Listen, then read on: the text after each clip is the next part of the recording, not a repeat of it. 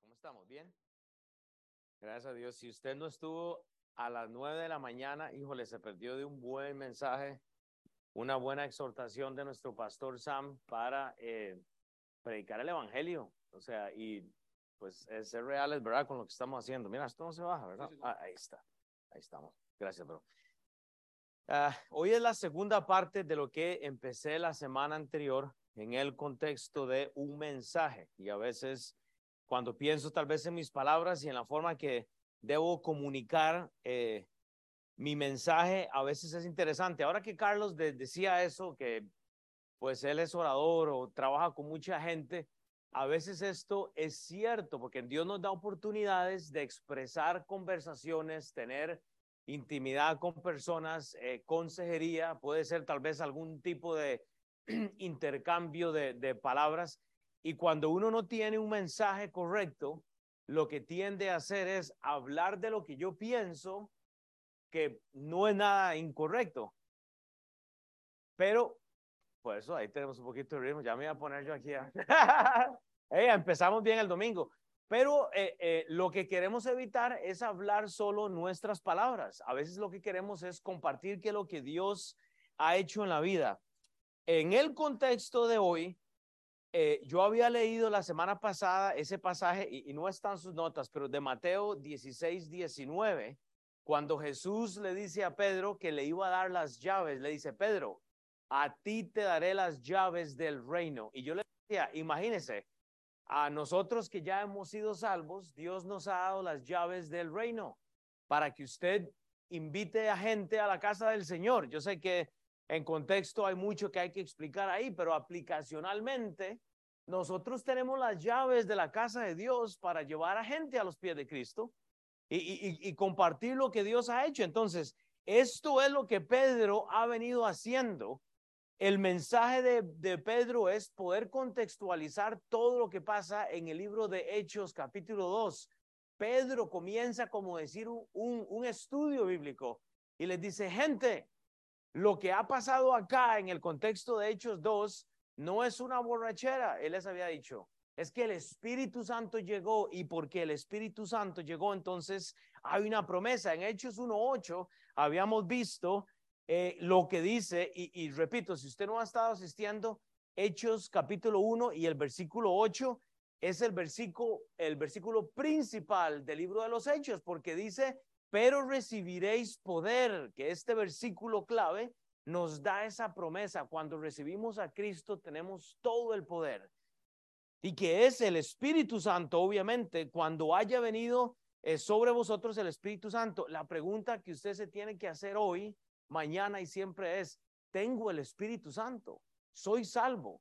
Porque si usted está aquí y no es salvo, entonces tenemos un problema y me seréis testigos en Jerusalén el punto es ser testigos. Nosotros no somos salvos para quedarnos ahí, somos salvos para reproducir esto. Es por eso que a veces entramos a la iglesia y, es lo mismo, es lo mismo. Bueno, porque los seres humanos ocupamos repetición. Y dice testigos en Jerusalén, Judea, Samaria y hasta lo último de la tierra. Tenemos que llevar esto hasta lo último de la tierra. Entonces, en Hechos capítulo 2, como yo les había dicho, eh, estudiamos eso de, las lenguas que, se habían dado en ese momento. Entonces, eh, llega el Espíritu Santo y como el resultado de tener el Espíritu Santo son todas las naciones, empiezan a hablar en lenguas, que era el mismo idioma, ¿de cuál? Del Evangelio, diferentes lenguas, pero mismo sentir. ¿Por qué? Porque estaban todos unánimes. Ese es todo, digamos, el, el contexto. Vea, vea lo que sucede. Yo la semana pasada hablé de hablar un mensaje con contexto. Entonces, vamos a retroceder solo para leer, dice Hechos 2, eh, 14 al 15. Entonces Pedro, en el versículo 14, poniéndose en pie, oiga, él da el contexto, con los once, alzó la voz y les habló diciendo, varones judíos. Ese es el contexto, varones judíos. Les dice, eh, y todos los que habitáis en Jerusalén, hay una audiencia, esto sea notorio y oíd mis palabras. Yo les hablaba a usted de este es el síndrome de Isaías, que Isaías habla de alzar voz como trompeta, hermanos. Eso es lo que tenemos que hacer cuando la gente no entiende a Jesús, no entiende el contexto. No asumir que todos conocen a Jesús, no asumir que todos conocen todo. Oigan las palabras, porque estos no están ebrios como vosotros suponéis, puesto que es la hora tercera del día. Entonces, cuando nosotros estamos estableciendo conversaciones en un estudio bíblico, a veces es bueno explicar. Usted sabe que la mayoría de las personas hoy en día no conocen a Jesús. Usted entiende que si usted va a un high school y pregunta quién es Jesús, la gente no sabe. Yo estuve en Grandview, que me invitaron, eh, Jeff siempre me está invitando cuando él estaba ahí a, enseñarle a los niños de qué es lo qué son los negocios. Y yo iba y yo preguntaba, ¿quién es Jesús? Y la gente no sabe. Entonces, asumir algo, aquí lo que Pedro hace es no asumir que ellos saben que el Espíritu Santo llegó. Esa fue la promesa que había sido enviada. Entonces, ahí es donde se desata el problema. A veces tenemos que devolvernos y decir, no, no, un momento. La Biblia no dice eso. No, no, un momento, Elizabeth. Esto no es lo que está pasando. Esto es lo que está pasando. Ah, es el, el bautismo. Esto es lo que significa el bautismo. Eh, o el evangelio. Esto significa el evangelio. Es una aplicación práctica. Igual, no puedo enseñar todo, pues esto vimos la semana pasada, pero Pedro desea que los religiosos no se enfoquen en las lenguas. El pueblo judío necesitaba milagros, el pueblo judío necesitaba señales. Ger habló de eso, yo, les comenté, hablamos mucho de eso estas semanas atrás, y ya eso termina, ahora llega el Espíritu Santo, es el ayudador en ese contexto. Entonces, eso es lo que queremos, es no distraer el, el tema del mensaje que es Cristo. Porque podemos enfocarnos en lenguas, en milagros, en señales, en profetas, en apóstoles. No, es Jesús. Es Jesús. Por eso nos reunimos de, un contexto de, de nosotros explicar. Vea lo que hace Pedro luego y lo que podemos hacer nosotros. A veces vamos a tener que traer profecía. Pedro entonces sigue el discurso y dice, mas esto es lo dicho por el profeta Joel. él se refiere a Joel 2.28, pero él dice, en los postreros días, dice Dios, derramaré mi espíritu sobre toda carne y vuestros hijos y vuestras hijas profetizarán. Vuestros jóvenes verán visiones y vuestros ancianos soñarán sueños y de cierto sobre mis siervos o sobre mis siervas en aquellos días. Yo les había dicho esa palabra aquellos días. Pedro les dice, no, un momento, ustedes están todos confundidos no se enfoquen en las lenguas. Lo que, lo que Pedro les dice es, lo que Joel dijo fue para aquellos días. Es una profecía futura. Estamos hablando de al final de la tribulación. ¿Alguien no sabe qué es la tribulación? Alguien podría levantar ahí la mano y dice, yo no sé qué es la tribulación o qué es el rapto. Bueno, hermana, solo para ponérselo así en dos eh, frases. El próximo evento profético, según lo que enseña la Biblia, es que los que hemos creído en Cristo, no en Dios, en Cristo, en Jesús, si creemos en Jesús y le recibimos, ahora sí podemos ir al Padre. Pero esto es lo que sucede. Esta, esta gente que ha recibido a Cristo va a ser raptada. Cuando la iglesia es raptada, esto va allá en el cielo, en las nubes con, con el Señor, empieza lo que se llama el periodo de la tribulación. Son siete años donde el anticristo viene dice a sellar a las personas que no crean en él. Entonces la gente va a tomar el sello para poder echar gasolina, para poder comer. No va a haber nada que no sea a través del anticristo. Ese es el, el engañador, él pone la gran mentira. En aquel momento hay siete años, tres años y medio de paz, donde viene alguien que va a reinar sobre todo el mundo. La gente lo va a creer esa gran mentira, todos toman el sello. El que no toma el sello y le dice, no, no, no, yo estaba en la iglesia de Midtown y me quedé porque no había entendido lo que el pastor dijo. Y dice, yo voy a rechazar esa marca, entonces vas a perder tu vida y vas a ser salvo, ¿verdad? Pero en aquel momento entonces eh, viene luego Jesús al final de estos siete años, que es la tribulación, donde habrá sangre, donde habrá juicio, y el, Señor Jesús viene obviamente a eh, aniquilar, a encarcelar al anticristo y el resto. Y, vamos a movernos ahí eventualmente, pero esto es lo que hace Joel. Ahora, eh, este Pedro, él, él menciona a los que están confundidos y él les dice, hey, en aquellos días Dios va a terminar con el pueblo judío porque él no ha terminado. Lo que yo les estoy hablando ahora es para otro tiempo. ¿Por qué? Porque esta gente estaba fascinada con las lenguas. Eh, eh, quitó su atención a, la persona de Jesús. Entonces, eh, él habla de aquellos días, derramaré mi espíritu y profetizarán. Y es ahí donde yo digo, por eso eh, el, cuando usted toma un pasaje como de hechos, y siempre digo, hay muchas denominaciones que tratan de aplicar, profetizar y, milagros y, y, cosas de estas, es simplemente para sacar dinero de las personas porque lo que la Biblia habla se está aplicando para otros tiempos. Hay otros tiempos que van a venir. No todo en la Biblia es acerca de nosotros. Entonces dice, y daré prodigios arriba en el cielo, señales abajo en la tierra, sangre y fuego, vapor de humo, el sol se convertirá en tinieblas y la luna en sangre antes que venga el día del Señor. Jesús viene y viene a juzgar a este mundo grande y manifiesto, y todo aquel que invocare el nombre del Señor será salvo. ¿Cuándo? En la tribulación. Ahora, para nosotros funciona similar. La articulación de esto se asemeja a lo que Cristo hizo cuando estaba en la cruz. Se oscurece todo, ¿verdad? El que invoca al Señor es salvo. Ok, pero un momento. Este evento no era para ellos. ¿Qué es lo que predicamos hoy?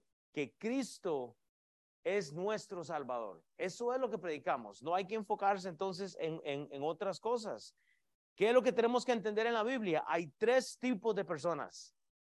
Judíos, gentiles, que es cualquier gente, o cristianos. No hay más. No hay costarricenses, mexicanos, egipcios. Esos son países. Pero bíblicamente, usted es judío o usted es gentil, o sea, gente y si ya es cristiano, si recibe a Cristo, entonces ahora es cristiano. Si usted hoy entró a la iglesia y no tiene a Cristo en su corazón, si usted dice, si yo muriera hoy, iría al, eh, eh, al infierno, si usted dice, si yo muriera hoy, no sé a dónde iría, usted es un gentil. Entonces, yo le exhorto a que hoy sea cristiano, a que no se vaya acá sin recibir el Espíritu Santo, porque de esto estamos hablando en Hechos capítulo 2, fue el Espíritu Santo, fue la promesa dada. No es la religión, no la iglesia no salva, el pastor no salva, el cura no salva, el, el rabino, eh, es Cristo Jesús, nada más, solo. Él no ocupa nuestra ayuda, hermanos. Ahora hay que hablar la Biblia.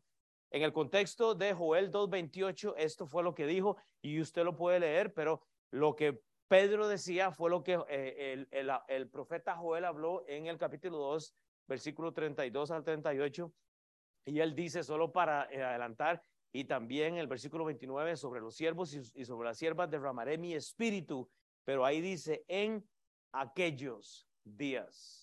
No necesitamos lenguas, no necesitamos milagros, no necesitamos ah, apóstoles, necesitamos a Cristo. Necesitamos a Cristo. Y luego les compartí un mensaje con esperanza. Hermanos, cuando usted esté hablando con alguien, demos un mensaje de esperanza, no un mensaje de falsificación. Presente a Jesús, un mensaje de esperanza. Varones israelitas, dice Pedro, oír estas palabras. Jesús Nazareno, varón aprobado por Dios entre vosotros, con las maravillas, prodigios y milagros, señales que Dios hizo entre vosotros por medio de él, como vosotros mismos sabéis, a este entregado por el determinado consejo anticipado del conocimiento de Dios, prendisteis y matasteis por manos de inicuos, crucificándole, al cual Dios levantó, suelto los dolores de la muerte, por lo cual era imposible que éste fue retenido por ella. Hermanos, el cual Dios levantó. ¿Sabe qué es lo que pasa? Esta es la esperanza. María, la esperanza que tenemos hoy, hoy es que Cristo murió y venció la muerte. Esa es mi esperanza. Él no se quedó en una tumba. Él, él venció la muerte para que nosotros compartamos el Evangelio. Eso es todo. Es, es el deseo, hermanos, que nada pudo someter a Cristo. Entonces, con esto, yo sé, fue una introducción larga, pero siempre hay que tratar de poner esto en, en, el contexto. Yo, yo quiero que usted ore. Pues vamos a tener 30 minutos más para que Dios utilice este tiempo para que nosotros aprendamos. Hoy el mensaje es diferente, es un poquito menos escritura, pero hay que procesarla correctamente. Padre, Señor, gracias por tus palabras, gracias por la Biblia, para que tú nos eh, abras del entendimiento hoy, Padre. Ayúdame a mí, obviamente, a enseñar tus palabras y no las mías, pero Dios, que hoy nos vayamos con un mensaje de exhortación, porque la idea mía es llegar al mensaje de confrontación, Padre, que es lo que tenemos que hacer para que la gente te reconozca en el nombre de Jesús. Entonces, esta es la segunda parte de este mensaje, un mensaje, hermanos, ¿qué palabras vamos a tener para el mundo?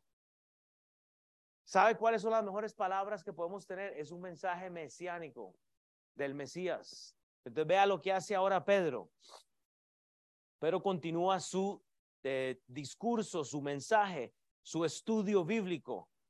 Y, y, aquí voy a explicar algo que es interesante, porque en el judaísmo o en la cultura, si usted lee este pasaje así nomás, hay gente que cree que, eh, eh, David estaba hablando de un evento personal cuando Pedro menciona esto. Pedro menciona esto refiriéndose a Jesús, pero vea lo que dice. Dice Pedro entonces, porque David dice de él, o sea, él les explica, no malinterpreten lo que David dijo, no malinterpreten lo que el apóstol Joel, el, el profeta Joel dijo. Y vea lo que hace Pedro, porque David dice, veía al Señor siempre delante de mí. Él está recitando el Salmo 16, porque está a mi diestra, no seré conmovido. Si la gente piensa, oh, David está hablando de él mismo. No, esa es la mala e, entendimiento bíblico por lo cual mi corazón se alegró, escribió David, y se gozó mi lengua. Y aún mi carne descansará en esperanza. David no está hablando de él, él está dando el relato de Jesús. E, es una profecía mesiánica. Por lo cual mi corazón se alegró y se gozó mi lengua, y aún mi carne descansará en esperanza. ¿Por qué no dejarás mi alma en el Hades? ¿Por qué no dejarás mi alma en el Hades? Ni permitirás que tu santo vea corrupción. Es muy fácil pensar que David hablaba de él mismo porque él pasó tribulación. Pero vea cómo se mueve. Me hiciste conocer los caminos de la vida. No son como yo pensaba, como los imaginé. Es una buena canción, ¿verdad? Yo me acuerdo cuando estaba niño. Los caminos, de aquí viene la canción de los caminos de la vida. No son como yo pensaba, hermanos. Los caminos de la vida, hermanos, me llenarás de gozo con tu presencia, porque David dice de él, ¿de quién? Sí, David, el judío dice, David dice de él, no, de él, ¿cuál? El Cristo. Pero el problema es que a veces llegamos a conversaciones hablando de él, de yo, ah, es que Chava, es que Katia, es que eh, Elizabeth, wow, hermano. No, es que Jesús, Cristo, ¿qué hizo Cristo en nuestras vidas? Porque David decía de él, no de él mismo, veía al Señor siempre delante de mí, porque está mi diestra, no seré conmovido, por lo cual mi corazón se alegró y se gozó mi lengua y aún mi carne descansará en esperanza. ¿Quién decía esto? Jesús. No David, David describe el evento. Porque no dejarás mi alma en el Hades, ni permitirás que tu santo vea corrupción me hiciste conocer los caminos de la vida de nuevo. Cantamos todos. Los caminos de la vida no son como yo pensaba, correcto. ¿Saben por qué? Ahora tenemos a Cristo, hermanos. Usted no tiene que ir por la depresión, usted no tiene que ir por la tribulación que usted quiere, usted no tiene que dejarse el problema del trabajo. Los caminos de la vida, hermanos, con Jesús son mejor, punto. Él nos da victoria y eso es lo que tenemos que estar creyendo. Me llenarás de gozo con tu presencia. Había gente adorando a David. Había gente adorando al pastor. Había gente compadeciéndose de David, de lo que dijo Joel, lo estaban malinterpretando. Tomaban las lenguas de forma incorrecta, tomaban los milagros. Eso ya había terminado. Los judíos pedían esto.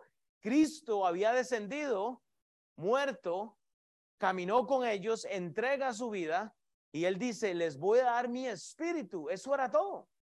Pero seguimos adorando a los hombres. Cuando usted se enfoca en los hombres. Ah, es que el pastor dijo, no, que dice la Biblia. No, es que, es que el, apóstol dijo, no, no, no, que dice la Biblia. Que dice la Biblia. A ver, recojamos la ofrenda, chao. Hay, que, el, hermano pastor hoy necesita un Mercedes Benz, así que el Espíritu Santo me dijo que ahí páselo. No funciona así, hermanos. Gloria a Dios que tenemos a Cristo. Eso es todo. Usted no tiene que lidiar con, con, con todas estas cosas. Cristo nos llena de gozo con la, con la presencia de Él en mi vida. Eso es todo. Mm.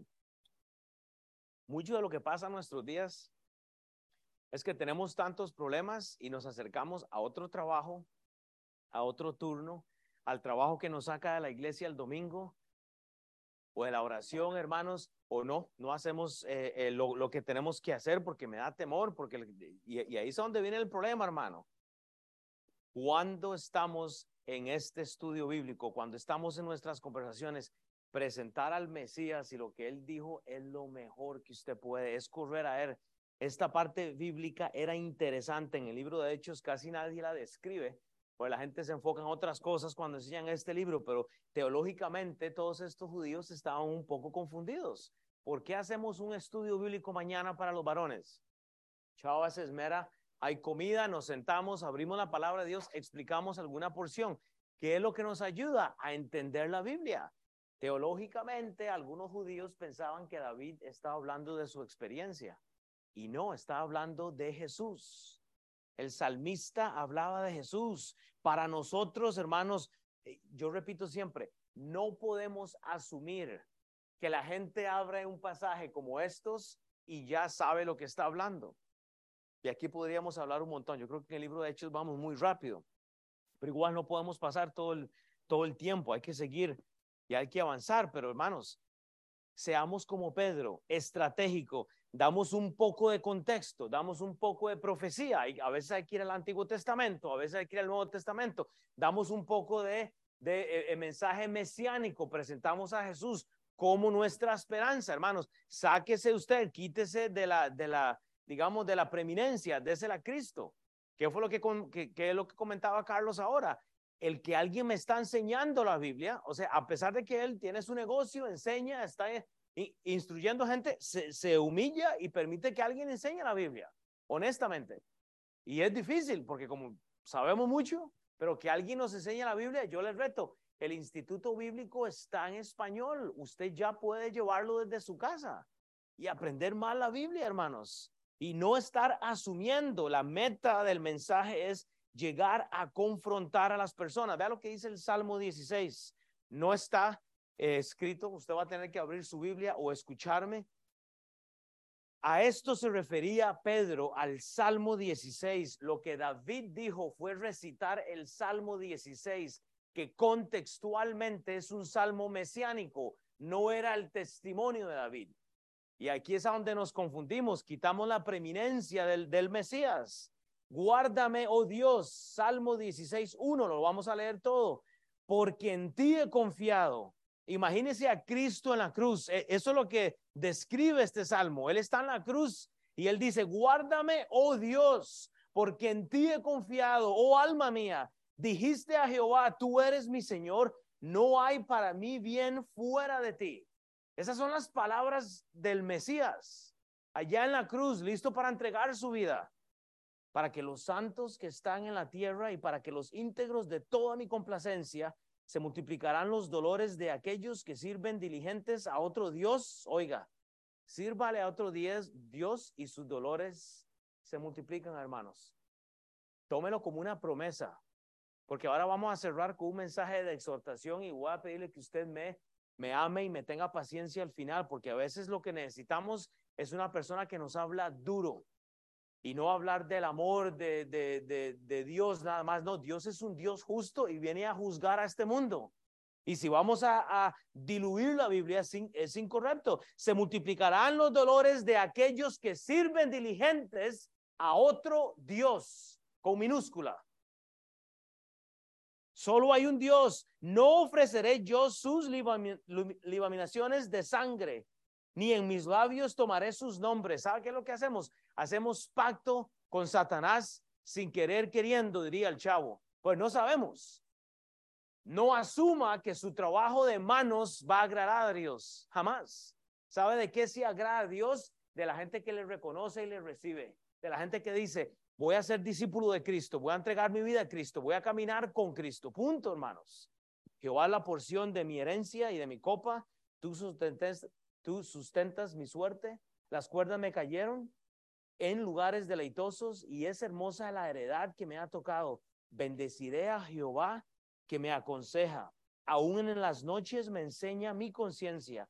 A Jehová he puesto siempre delante de mí, porque está a mi diestra, no seré conmovido. Se alegró por tanto mi corazón y se gozó mi alma. Mi carne también reposará confiadamente. ¿Cuándo? Cuando Cristo estuvo en la cruz. Cuando Cristo estuvo en la cruz, Él se complació por lo que hizo. No tuvo compasión de sí mismo. Y usted está pasando un problemita así y lo hacemos más grande. Porque no le damos la preeminencia a Jesús en nuestra vida. Se nos olvida las bendiciones que nos ha dado Dios a través de, de haber pasado por Jesucristo y nos alejamos. Las bendiciones las usamos en contra de Dios. Lo que Dios nos da para bendecirnos, hermanos, lo, usamos en contra. Terrible. ¿Qué cosa más terrible hay en el cristianismo? Se alegró por tanto mi corazón y se gozó mi alma, mi carne también reposará confiadamente, porque no dejarás mi alma en el Seol. No, David, eso no era para usted. David, ¿sabe qué tiene David? Una tumba con el nombre. ¿Sabe qué tiene David, Tere? Una tumba como usted va a tener en la suya, Tere, del año tanto al año tanto, ¿verdad? ¿Cuántos tienes tú? Como, como 30, ¿verdad? Son, o 26, algo así. 25, exactamente. Eh, eh, hermanos, David tuvo una tumba, Jesús la venció, venció la muerte. aplicar este salmo incorrectamente es una atrocidad, hermanos. Se mostrará las sendas de la vida en tu presencia y plenitud de gozo, delicias a su diestra. Y eso es, hermanos, para siempre. Pedro continúa el estudio bíblico y los lleva a que ellos entiendan el contexto, la doctrina. Gente, ustedes están fascinados con David, están fascinados con la ley, están fascinados con el matar cabritos. No, ahora Cristo dio su vida. ¿Para qué? Para que seamos libres de todo esto. No hay que seguir religioso, religiosamente. Lo que Pedro hace es mencionar el Salmo 16 y, el Salmo 110, hermanos, estratégicamente, bíblicamente, teológicamente, menciona lo del, del profeta Joel para que ellos entiendan la equivocación. No, no había mosto, no estaban borrachos, el Espíritu Santo había venido. Alba, para volver contigo de la semana pasada, ¿qué sentiste cuando recibiste la salvación? Paz, sí o no, que es la paz que nadie te puede dar. O sea, no fue el agua cuando te metí en el bautismo, ¿verdad? El agua, el, bautismo es el segundo paso, pero fue el día de tu salvación. Yo, escuché el testimonio, es impresionante. Cuando le damos la vida a Dios y uno dice, oh, wow, abre los ojos y uno dice, aquí pasó algo. Ese es el punto, hermanos. Lo que hace el salmista es presentar la agonía de Jesús y obviamente e, él presenta su agonía también. Cuando leamos la, la Biblia, nosotros tenemos que relacionarnos con, el pasaje. Yo me relaciono con el Salmo 116. Vea lo que dice el Salmo 111. Jehová dijo a mi Señor, siéntate a mi diestra hasta que ponga a tus enemigos por estrado de tus pies. A Jesús, no a David. Pero la gente toma esto, oh, viste a David, viste a David, siéntate porque le voy a poner a todos los enemigos. Claro, David era un hombre de sangre, pero David está hablando de Jesús. David no quiere quitar preeminencia. Salmo 111 habla de Cristo. ¿Sabe qué hizo Cristo? Muere y ¿sabe qué fue lo que hizo? Sentarse a la diestra del Padre. En este momento, en este momento, Jesús está a la diestra de su Padre sentado. Y según lo que dice Efesios, es que cuando usted fue salvo hoy, inmediatamente usted se está sentado a la diestra del Padre. Hermano, tú tomaste una decisión para Cristo, ¿verdad? La semana pasada. Le pediste a Dios que entrara en tu corazón, eres salvo. Tú estás aquí sentado hoy, pero ya estás sentado a la diestra del Padre esperando. A lo contrario, al contrario, hermanos, el mundo desea que usted no esté sentado a la diestra. Hoy Sam predicó, ah, bueno, duro. Hoy nuestro pastor predicó fuerte, hermanos. ¿Sabe qué es lo que quiere el mundo? Que usted luche por los derechos del mundo y, que usted sea algo. ¿Sabe qué es lo que quiere Dios? Que se siente a la diestra y que espere. Es sentarse y esperar. Y eh, el pastor Sam mencionaba a este hijo del predicador Andy eh, Stanley, ¿verdad? El, Andy Stanley era el papá y ahora tiene el junior, ¿verdad? El junior fue el que se, se descarrió y ahora él quiere poner a toda la comunidad homosexual y, y, hacer un relajo de, de, de, lo que dice la Biblia y torcerla para que cada quien luche e instruir a la gente de su propia iglesia. Con, esta, eh, con este asunto de libertad, luche por lo suyo, usted es alguien, eh, eh, ayudemos a todas las comunidades, pero quitamos a Cristo. Y ese es el problema, que lo hacemos por dinero, porque usted diluye el mensaje de lo que dice la Biblia. Ningún cristiano puede estar en contra de la, de la comunidad homosexual. Incorrecto. Hay que amarles con el Evangelio. No esconderles lo que dice la Biblia. No juzgarles, porque cuando usted juzga, usted tiene que juzgar su apariencia. Todos estamos gorditos. Entonces hay que juzgar nuestra gula primero, antes de ir a juzgar al otro, ¿sí o no? No juzgue al que alaba a Dios de otra forma, no. Presente a Cristo y deje los que se sienten a la diestra como nosotros lo hemos hecho, hermanos. Es simplemente hay gente que no entiende la Biblia. Hay gente que creció en un hogar sin eh, disciplina, sin morales, entonces hacen lo que bien le conviene. ¿Por qué los juzgamos? ¿Por qué no nos sentamos y tendemos un estudio bíblico donde hay contexto, donde hay profecía, donde hay eh, eh, esperanza, donde presentamos al Mesías por lo que es, sentado a la diestra del Padre, hermanos, eso es lo que Dios quiere. Daniel entendió esto, Daniel 9:24, 70 semanas están determinadas sobre tu pueblo y sobre tu santa ciudad para terminar la prevaricación, hermanos, al final de la tribulación y poner fin al pecado y expiar la iniquidad para traer la justicia perdurable y sellar la bendición y la profecía. ¿Y qué dice? Y ungir al santo de los santos. Había que esperar. ¿Sabe qué es lo que está haciendo Jesús? Sentado a la diestra del Padre esperando. Pero si usted lee Apocalipsis, eh, el capítulo 19, ¿sabe qué viene? Viene con, en su boca trae una espada. ¿Quién? Jesús. Y va a fulmigar a, a cualquiera que no doble sus rodillas y le alabe. Y yo le digo, en aquel día, hermanos, el día de la tribulación, yo no voy a estar ahí. Si usted quiere quedarse aquí y pasar por la tribulación, rechace al Cristo. Rechace el mensaje de, de salvación hoy. Yo lo siento, yo me voy. Yo lo dije el otro día, yo amo a mi esposa. Es la responsabilidad de ella recibir a Cristo y ser acepta por el amado que es Cristo. La razón por la cual yo menciono esto es porque hoy en día, hermanos, tenemos gente que no representa realmente el verdadero evangelio. Tenemos familias, hermanos, hermanas no representando a Cristo, ¿saben por qué? Por temor. Porque Dios les da bendiciones y nos alejamos. Fue lo que dijo Sam hoy, hermanos. Estamos viviendo para nosotros mismos nada más. No hay un reto. Y abnegar a Jesús no es solo decirlo de labios, es las acciones. ¿Qué tan difícil es llevar un discipulado? Y decirle a Dios, voy.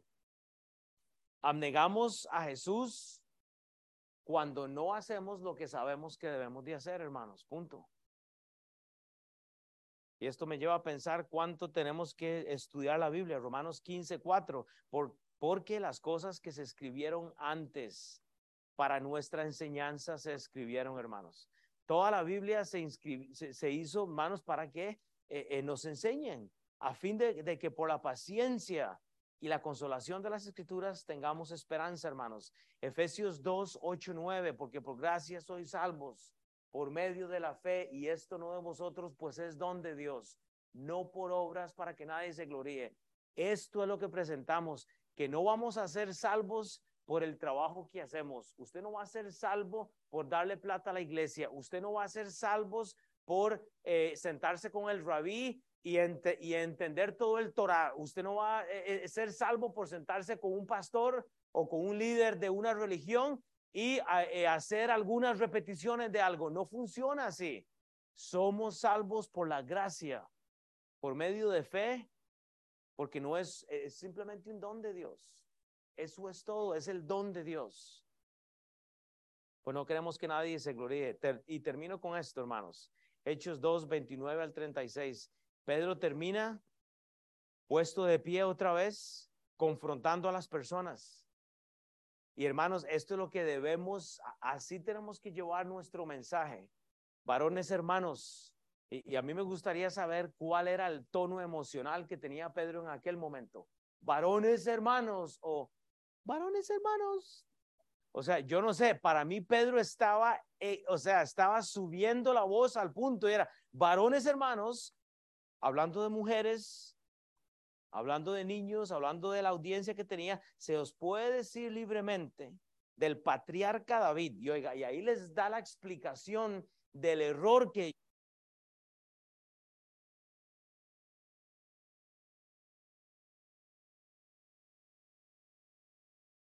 No, mejor digo a esta persona porque ya voy a asustar a Tere, ¿verdad? Yo no. Bueno, a mí ya, ya la maté dos veces. No, es para matar a Mau. Es para matar a Mau. Mau, el, el, día que tú mueres como David, vas a ser sepultado. Y dice, y su sepulcro está con nosotros hasta el día de hoy. Mau, aquí te amamos, pero cuando mueres, va a ser Mau, Mau Miralles, mil, 1900, ¿qué? 89 al 23, si, si le tocara hoy, ¿verdad? O le tocara, Dios quiera que no, pero hermanos, todos vamos a tener esto. Cristo no la tuvo, no, ni siquiera le dio tiempo porque resucitó con guardas y él vence la muerte. Pero siendo profeta y sabiendo que con juramento de Dios le había jurado que de su descendencia en cuanto a la carne levantaría al Cristo para que se sentase en su trono. O sea, David sabía que de la descendencia de él mismo venía Cristo. Pedro dice, no malinterpreten lo que dice la Biblia, ese es el problema. Viendo, viéndolo antes, habló de la resurrección de Cristo, que su alma no fue dejada en el Hades.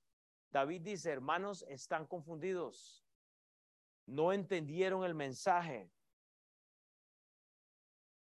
A este Jesús, a este Jesús, hermanos, Dios, a este Jesús resucitó Dios de cual todos nosotros somos testigos.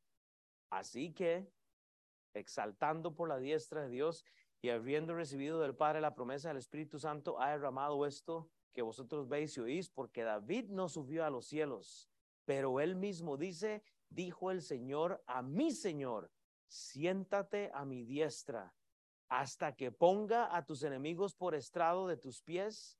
Sepa pues ciertamente toda la casa de Israel que a este Jesús, a quien vosotros crucificasteis, ahí los, ahí los confronta, Dios le ha hecho Señor y Cristo, hermanos. Terminamos esta sección con la parte confrontacional. Él, él, dice, se entiende que ustedes no entendieron el mensaje que David está hablando, porque Cristo murió, está entre nosotros. Usted puede ir a ver su, su, su tumba, Cristo no. Pedro termina intencional. Creo que, creo que como miembros de una familia, hermanos, y como miembros de la iglesia, a veces fallamos en confrontar a las personas. ¿Sabe qué tuve que hacer ayer con mis hijas? Confrontarlas. Porque yo odio el desorden en mi casa. Y yo no resisto una media en el piso, yo no resisto. Y yo les dije, si van a vivir bajo mi techo, cuando yo entre al cuarto de ustedes, tiene que ser inmaculado. Porque yo no, yo no me voy a trabajar todo el santo día para llegar a la casa y ver un, un desorden en mi hogar. Y a veces fallamos en la escritura. Ellos ahí están el torciéndome los ojos. Pues ella dice que yo soy muy extremista, está bien. Pero ¿sabe qué es lo que pasa? Tenemos que tener un mensaje que es claro. Digo este mensaje, es, es un mensaje tal vez sarcástico. Yo a mis hijas trato de tenerlas aquí para que cuando crezcan no, no se enojen mucho ya que me conocen. Pero digo esto porque a veces en nuestras familias, con nuestras amistades, con nuestros amigos, somos flojos.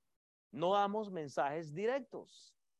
Y como iglesia y como pastor, lo que hoy Sam hizo con nosotros fue exhortarnos a vivir para el Señor Jesucristo, compartir el Evangelio, hermanos. Y a veces nos olvidamos del castigo que viene de la mano de Dios cuando le negamos, cuando no estamos dentro de la iglesia haciendo discípulos, evangelizando, compartiendo el evangelio y entonces diluimos el mensaje.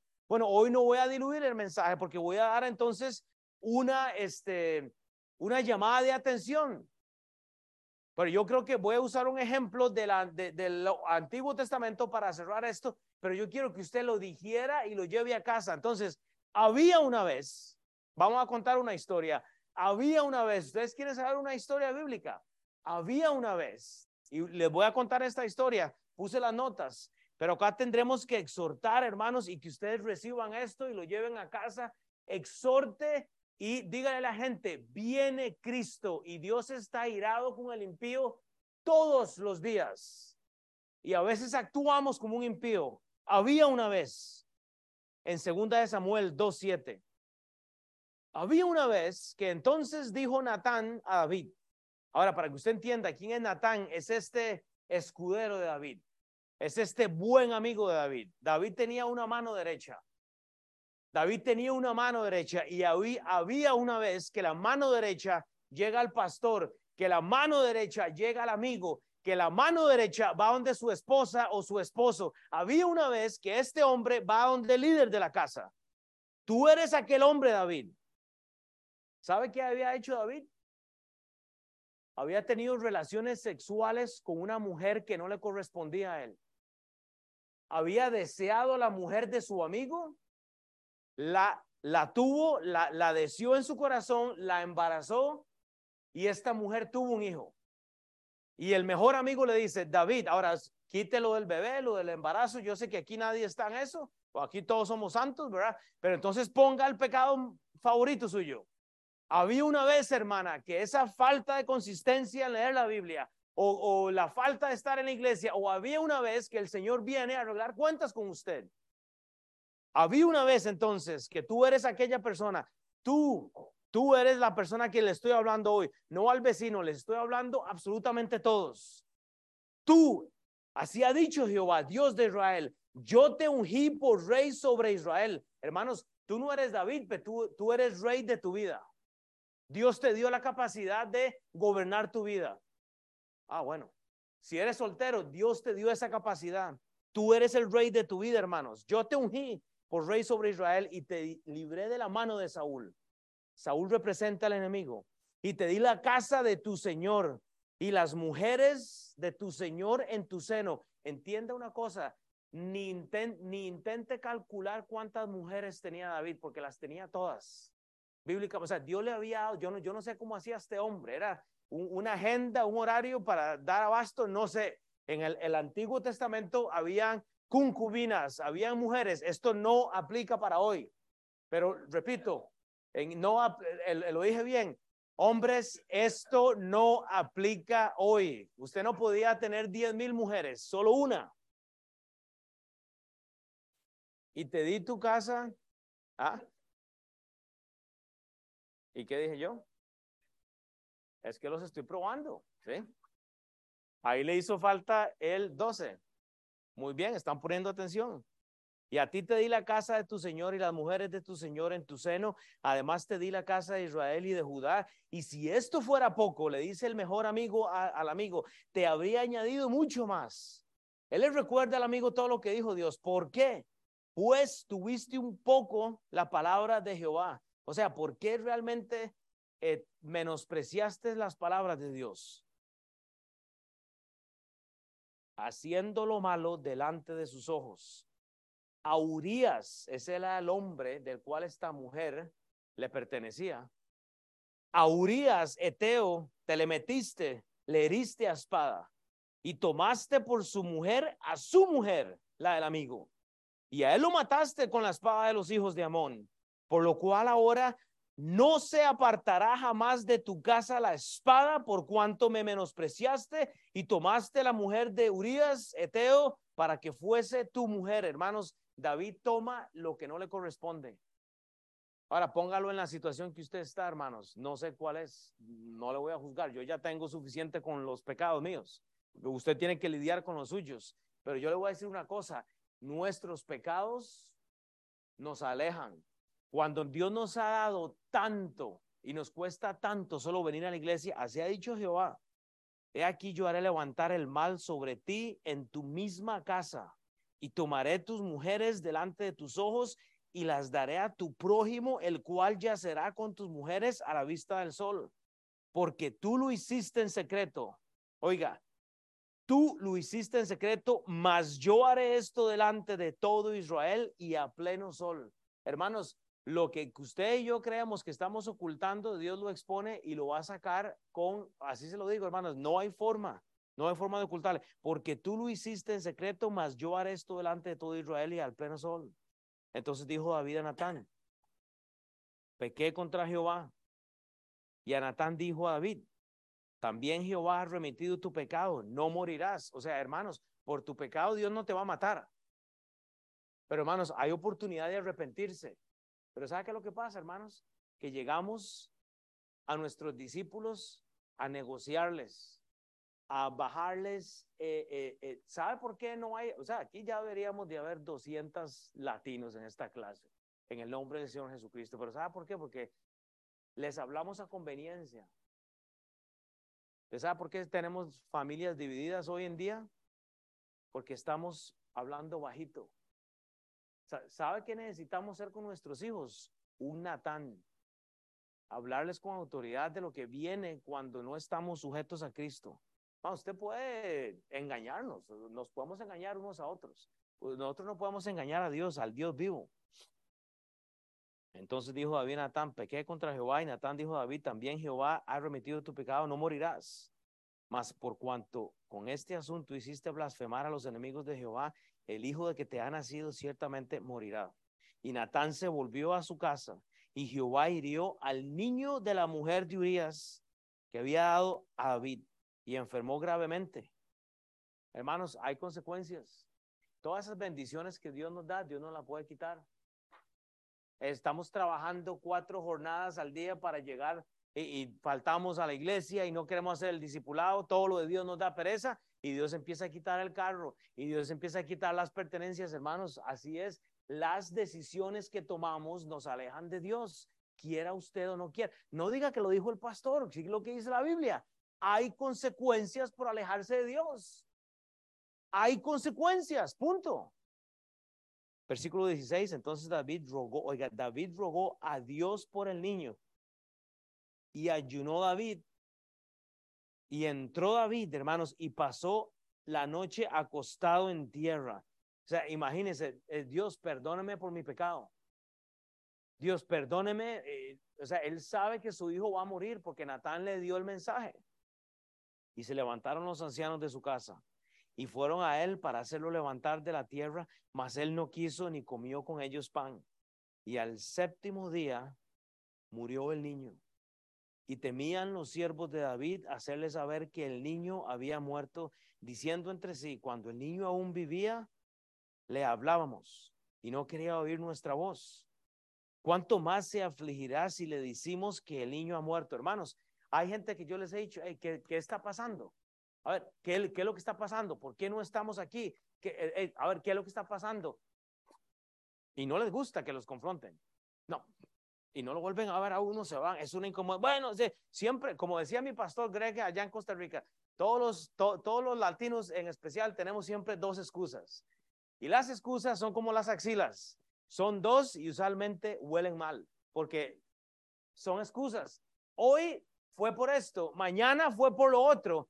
Entonces, el niño ya murió, ya pasaste por la prueba y si te vengo a decir algo, tampoco me vas a recibir.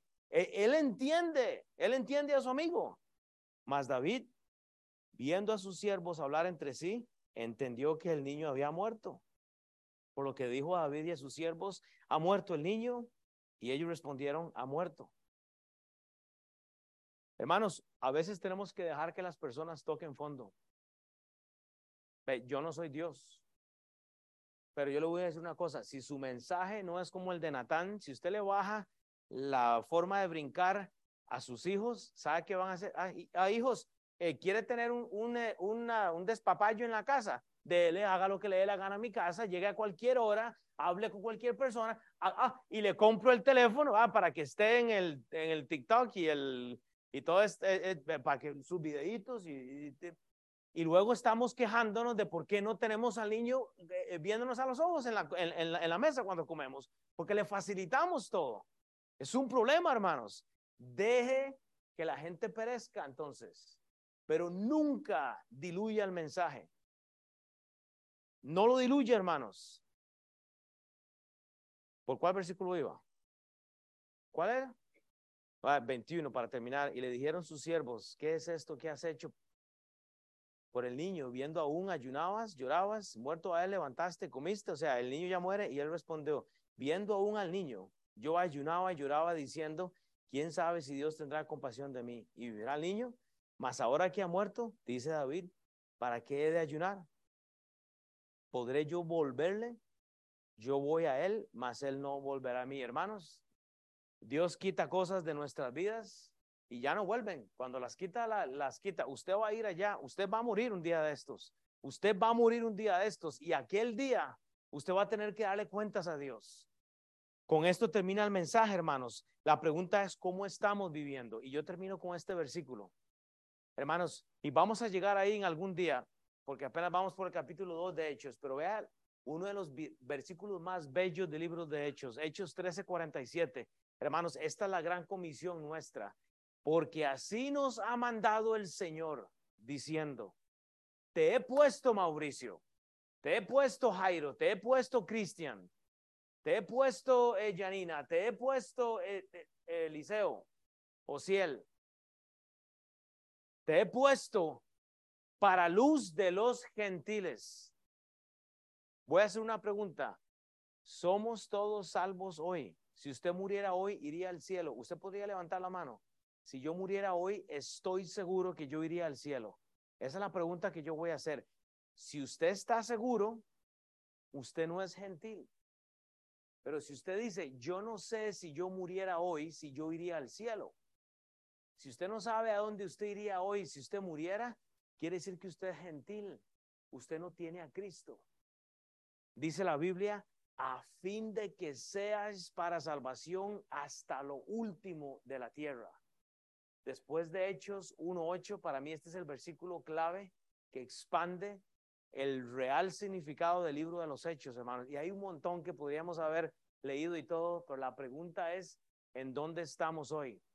Yo le voy a pedir a Ociel que venga a cerrar el mensaje y yo quiero que usted cierre, la, eh, eh, cierre sus ojos y yo voy a orar para presentar aquí a Ociel un momento. Y yo voy a orar porque si usted tiene dudas de su salvación, yo quiero que usted hable conmigo. Yo quiero, nadie mirando, por favor, nadie mirando.